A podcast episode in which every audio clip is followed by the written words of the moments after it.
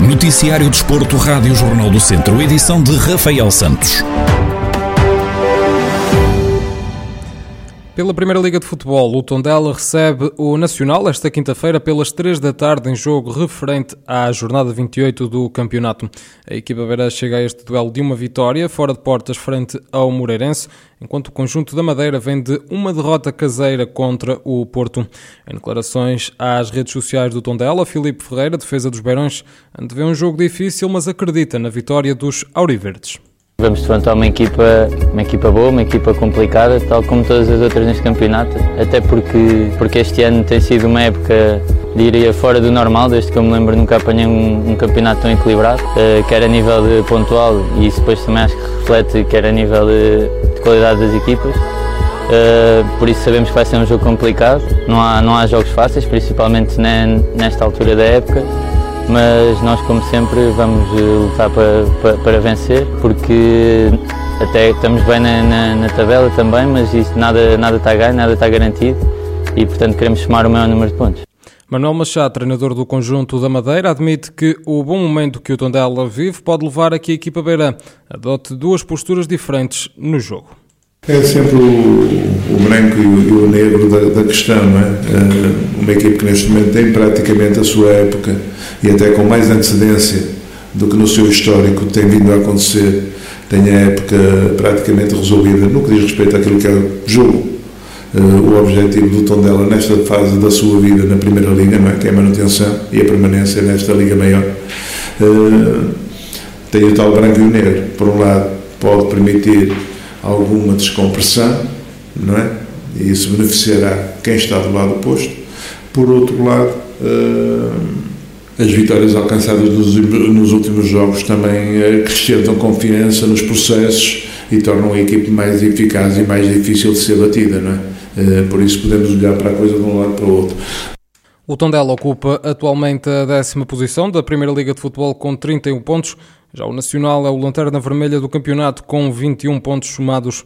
O encontro está marcado para as 3 da tarde desta quinta-feira no estádio João Cardoso, em Tondela. E realizou-se esta terça-feira à noite o sorteio da fase de campeão da Divisão de Honra da Associação Futebol de Viseu, que vai ser disputada por oito equipas a uma só volta.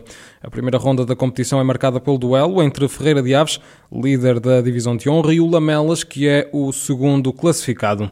Ainda na primeira jornada, o Rezende vai receber o Penalva do Castelo, o Carvalhais tem deslocação a Sinfãs e o Sátão joga em casa com o Oliveira de Frades. Esta terça-feira foi também sorteada a Taça da Divisão de Honra, que é composta por oito clubes que acabaram por não ocupar os lugares de acesso à fase de campeão. A taça vai ser dividida em dois grupos, compostos por quatro equipas cada, que vão disputar seis jornadas. Na primeira ronda do Grupo A, o Molelos tem deslocação ao reduto do Paivense e o Nelas recebe o Lamego. Já no Grupo B, o Valdeaçor joga a primeira jornada em casa com o Roriz, enquanto o Movimento da Beira vai jogar fora com o Nespereira. A noite de terça-feira foi também de sorteio da fase de promoção da primeira Divisão Distrital e a primeira jornada da Zona Norte, que é composta por oito equipas, tem como grande destaque o duelo entre o Tarouquense e a Sampedrense, que ocupavam o primeiro e segundo lugar da Zona Norte à data da interrupção das competições. Os outros jogos desta série opõem o Parada ao Santa Cruzense, o Gente Nava Alvite ao Oliveira do Douro e também o Travanca aos Voselenses. Já pela Zona Sul, na primeira jornada, o Canas Senhorim recebe o Moimentadão, o Campias joga em casa com os Repesenses, o Nandufo tem deslocação a casa do Sport Viseu e Benfica e o Santa Combadense recebe o Vila Chatzá. Todas as competições vão ser disputadas a uma só volta e vão ter início no fim de semana de 8 e 9 de maio. O presidente da Autoridade para a Prevenção e Combate à Violência no Desporto em Portugal, Rodrigo Cavaleiro, que reside em Viseu, cidade onde está a sede desta entidade pública, foi eleito vice-presidente do Comitê do Conselho da Europa para a Segurança nos Espetáculos Desportivos. Rodrigo Cavaleiro foi eleito por maioria de votos numa eleição que contou também com candidatos da Turquia, Rússia e Espanha.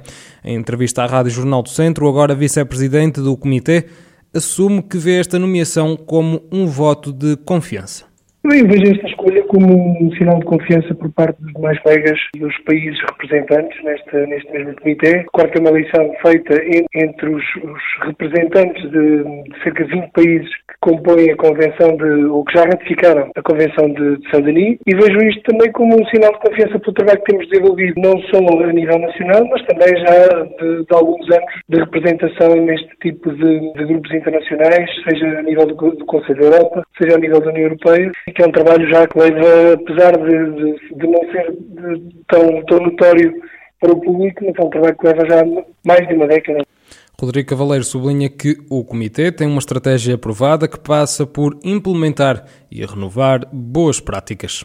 O Comitê tem uma estratégia aprovada, cabe à sua direção e, e recordo que este, este Comitê tem também um presidente que é um colega da Roménia, que dirige os trabalhos e, portanto, o meu principal papel aqui é coadjuvá-lo e também, e também desempenhar algumas outras funções mais específicas que me forem atribuídas, mas, no fundo, estamos aqui a falar das políticas de implementação da Convenção de Sandarim, que aponta para uma abordagem integrada da segurança, da proteção e dos serviços, serviços numa perspectiva de hospitalidade uh, em espetáculos esportivos. E, portanto, a estratégia desta este comitê passa, obviamente, também por estarmos sempre uh, atentos a boas práticas que estão surgindo, a renovar aquilo que é também o catálogo de boas práticas que estão desde já identificadas e trazer outros países que se possam juntar também a este, este mesmo comitê e garantir depois a monitorização da implementação das medidas. Palavras de Rodrigo Cavaleiro, presidente da Autoridade para a Prevenção e Combate à Violência no Desporto em Portugal, que foi recentemente eleito a vice-presidente do Comitê do Conselho da Europa para a Segurança nos Espetáculos Desportivos. E com a luz verde dada pelo Governo para a retoma das modalidades de médio risco, o Termas Hockey Clube já voltou aos treinos presenciais. Tiago Ferreira, o presidente da equipa de hockey em Patins de São Pedro do Sul, lembra que a paragem foi muito grande, mas admite que é bom estar de volta. Foi uma paragem muito longa, eh, três meses. No nosso caso, eh, a nível de competição até foi mais, porque nós já não estamos a competir desde 14 de novembro, e, eh, e treinar desde, desde mais ou menos meio de dezembro. Uh, foi bom, foi bom poder voltar a, a estarmos todos juntos, não é? E, e, a treinar. Agora vamos ver se não vai haver mais nenhuma paragem, não é? É isso que desejamos. O Termas Hockey Clube continuou a treinar durante a paragem da modalidade, algo que é visto como uma mais-valia por Tiago Ferreira, que salienta que a competição começa a 2 de maio e por isso tem apenas duas semanas de treinos presenciais até lá.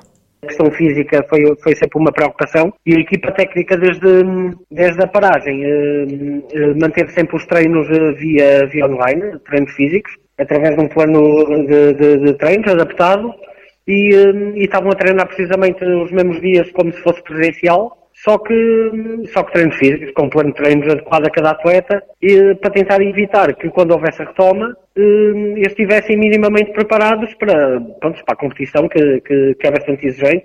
Apesar de ser uma terceira divisão, já tem um nível muito alto, e, eh, e pronto, eles têm que estar preparados, até porque a competição eh, começa já dia 2 de maio, e o prazo que o governo nos deu para treinar é demasiado curto, não é?